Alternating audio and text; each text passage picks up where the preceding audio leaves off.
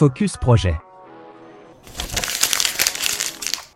Bienvenue sur Focus Projet, le podcast du management de projet. Le management de projet, qu'est-ce que c'est? Ça va être les différentes techniques et outils qui vont nous permettre de mener à bien nos projets. Planning, coûts, risques, gestion d'équipe, changement, communication, définition du besoin. Au fil des épisodes, on va voir tout cela ensemble. Alors que tu sois le directeur de projet de la prochaine Gigafactory ou que tu te retrouves à t'occuper des projets de ton entreprise en plus de ton travail, abonne-toi. Ce podcast va simplifier la réussite de tes projets. Bonjour, votre projet est en difficulté? Vous avez besoin de remonter la pente? Ça tombe bien. On voit ensemble comment récupérer un projet qui a déraillé. Il arrive qu'un projet passe dans le rouge. Comment alors faire pour le remettre sur les rails?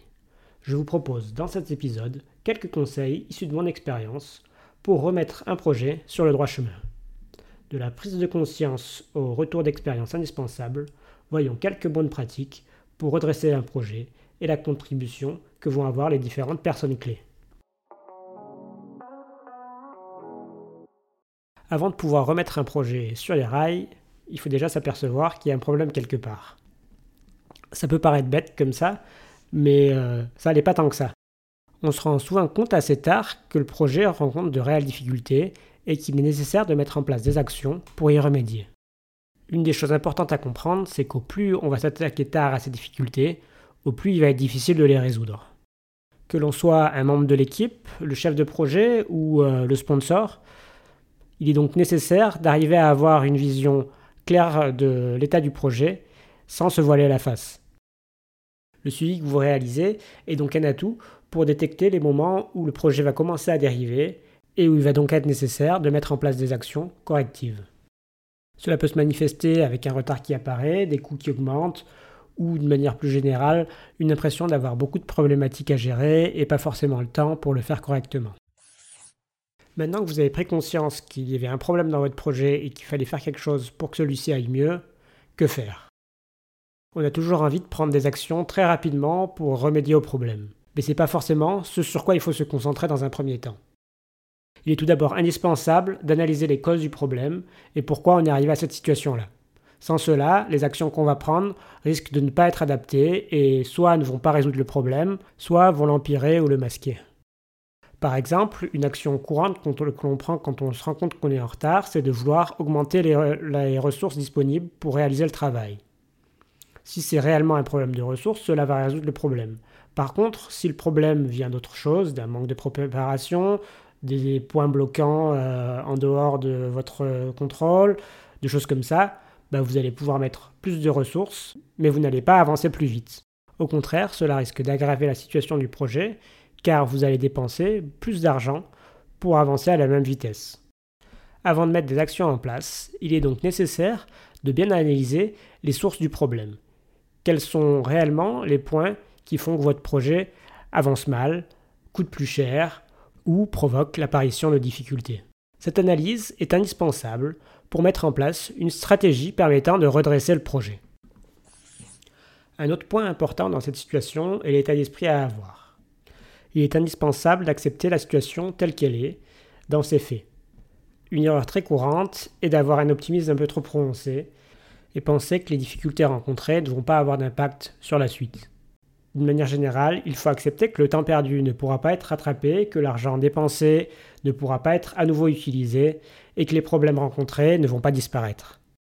Pour arriver à remettre le projet dans le droit chemin, il va donc être nécessaire de reconnaître et d'accepter les erreurs passées ainsi que les pertes, sans s'y attarder outre mesure. Il n'est pas non plus judicieux d'essayer de trouver les responsables et de pointer des doigts. Il est nécessaire de se concentrer sur le présent et la il est nécessaire de se concentrer sur le présent et l'avenir en adoptant une approche pragmatique et en restant ouvert aux changements nécessaires. Le fait d'accepter sa perte va permettre d'éviter en partie le biais cognitif des coûts irrécupérables ou sunk cost fallacy en anglais. Cela va donc nous permettre de prendre des décisions plus rationnelles et orientées vers l'avenir. D'une manière générale, j'ai tendance à dire qu'il faut accepter de prendre sa perte pour pouvoir passer à autre chose et remettre le projet dans le droit chemin. Une fois ces choses-là établies, comment aller de l'avant? Une première étape peut être tout d'abord de fixer de nouveaux objectifs atteignables. Si vous avez bien suivi le point précédent, vous devez avoir compris qu'il y a de grandes chances que les objectifs initialement fixés ne sont plus tout à fait réalisables. Il faut donc accepter de les mettre à jour en concertation avec les différentes parties prenantes. Ces objectifs mis à jour doivent aussi être en relation avec la stratégie qui va être mise en place pour remettre le projet sur pied. Cette stratégie doit être adaptée aux causes des problèmes qui ont été détectés précédemment. Il est donc indispensable d'avoir bien réalisé ce travail. Si l'on n'a pas détecté les causes réelles, la stratégie que l'on va mettre en place ne va pas être adaptée, comme j'ai pu l'expliquer précédemment. La question que vous devez vous poser, c'est donc comment définir cette stratégie maintenant? L'idée est de repartir sur une phase de préparation du projet en se concentrant sur les causes des problèmes que l'on a rencontrés. On va de cette manière adapter la stratégie de réalisation du projet qu'on avait initialement à partir des problèmes qu'on a rencontrés et des causes profondes. Le but est de trouver des solutions pour ces problématiques et d'y répondre le plus efficacement possible. Par exemple, si l'une des causes de nos difficultés est euh, la difficulté d'obtenir des informations d'une des parties prenantes, il peut être judicieux d'organiser des réunions de manière régulière avec celle-ci pour pouvoir discuter des points en suspens et obtenir plus facilement les informations, ou il peut aussi être envisagé de mettre en place des relances de manière plus systématique afin d'obtenir des réponses plus rapidement. L'équipe projet est une clé de la réussite du redressement du projet. Il est nécessaire de l'impliquer dans la recherche de solutions aux différents problèmes, mais aussi dans la recherche des causes profondes qui ont pu euh, déclencher ces problèmes. Garder l'équipe motivée et impliquée face à ces défis peut être un challenge, mais cela reste nécessaire. Il faut donc éviter toute chasse aux sorcières ou essayer de trouver des responsables pour les problèmes qui ont pu arriver. Même si des erreurs ont pu être commises, il faut les accepter et faire en sorte qu'elles ne se reproduisent pas par la suite. Une erreur courante est de se mettre à régler ses comptes dès qu'on rencontre ces problèmes-là, avant de chercher des solutions. Cela sera peut-être bon pour votre ego, mais cela ne fera pas avancer les choses pour votre projet. Alors maintenant plus que jamais, il est nécessaire d'instaurer un environnement où le feedback est bienvenu et où les idées sont toutes prises en compte. Dernière chose concernant l'équipe, un projet s'apparente plus à un marathon qu'à un sprint. Alors il n'est pas forcément judicieux d'essayer de faire courir toute votre équipe à l'allure d'un sprint pendant la fin de votre marathon. Pensez à ménager vos collaborateurs et évitez de trop transmettre la pression que vous pouvez avoir. Maintenant qu'on a parlé de l'équipe, qu'en est-il du chef de projet? Une question qui revient souvent, est-il nécessaire de changer de chef de projet dans cette situation? C'est une tentation que le management peut avoir. Couper la tête du chef de projet et mettre quelqu'un d'autre à sa place en espérant que ça se passe mieux. Mais c'est aussi une action très risquée pour le projet. Le chef de projet a une connaissance importante de son projet. Cette connaissance est nécessaire pour résoudre les problèmes auxquels le projet est confronté. Si le chef de projet est remplacé, il sera d'autant plus difficile pour son remplaçant de se réapproprier le projet et de connaître les différents tenants et aboutissants. Cette phase d'apprentissage va ralentir la mise en place d'une stratégie pour redresser le projet, et celle-ci risque d'avoir des angles morts liés à la méconnaissance de certaines informations. Pour moi, il y a deux cas où il peut être judicieux de changer de chef de projet. Le premier, c'est si le chef de projet n'arrive pas à se remettre en question, ne reconnaît pas les erreurs qui ont pu être faites et n'est pas prêt à faire différemment. Sans cela, il va être très difficile de prendre les actions adéquates pour faire en sorte que cela aille mieux. Le second cas, c'est si, d'un point de vue relationnel et politique, avec le client ou certaines parties prenantes, vous devez montrer un changement. Dans ce cas, il peut être nécessaire de nommer un nouveau chef de projet. Par contre, dans ce cas de figure, il est judicieux de garder le chef de projet initial au sein du projet et de le ménager pour qu'il fasse partie de la solution.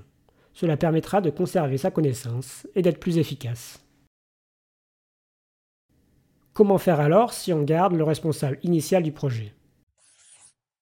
On en arrive au point suivant, qui est l'importance du soutien du sponsor à l'équipe projet. C'est pour moi l'une des clés d'un redressement réussi. Pareil que pour l'équipe projet et son chef, il faut que le sponsor arrive à accepter les choses telles qu'elles sont et soit prêt à aller de l'avant. Dans cette situation, le sponsor doit s'investir un peu plus dans le projet, apporter un regard différent, challenger l'équipe et être force de proposition. Une formule qui marche bien, c'est d'accompagner le chef de projet et son équipe avec un conseiller extérieur au projet pour la recherche des causes, la mise en place d'une stratégie et le début de son déploiement. Dans l'idéal, ce conseiller est le sponsor, mais il est rare qu'il ait suffisamment de temps disponible pour réellement avoir ce rôle. En alternative, on peut missionner un chef de projet chevronné qui n'a pas été impliqué sur ce projet, ou éventuellement prendre un consultant extérieur. L'avantage de cette formule, c'est que l'on va avoir une personne qui n'aura pas l'affect et l'historique du projet, et qui sera à même de poser des questions bêtes qui ne le sont généralement pas forcément. De cette manière, on limitera les biais et prendra des décisions plus rationnelles pour la remise du projet sur pied.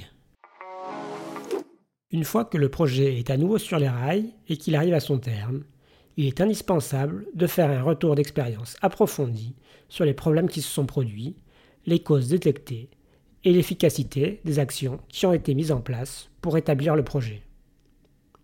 C'est ce retour d'expérience qui permettra de ne pas reproduire les mêmes erreurs à l'avenir. Malheureusement, je pense que celui-ci est trop rarement fait. On a souvent tendance à vouloir passer à autre chose et enterrer les difficultés qui se sont produites. Autant, au moment où on gère la crise, je pense qu'il est important de se concentrer sur l'avenir.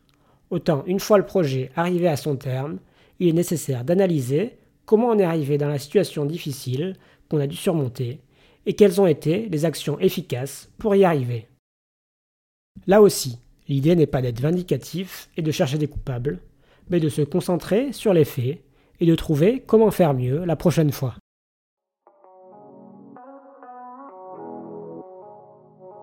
Voilà, ce sont mes principaux conseils pour remettre sur pied un projet qui a été planté. Les principales choses à retenir? Plus on prend la situation en main tard, plus il sera difficile de redresser le projet. Il est donc important d'avoir un bon suivi pour pouvoir réagir rapidement. L'état d'esprit est important. Il faut arriver à être rationnel et être prêt à se remettre en question. Il est aussi important de prendre le temps d'analyser les causes des difficultés. Cela est indispensable pour mettre en place les correctifs adéquats. Les actions mises en place sans traiter les causes auront tendance à empirer les choses plutôt qu'à les améliorer. Le rétablissement du projet est l'affaire de tous. Le sponsor, le chef de projet et toute l'équipe projet.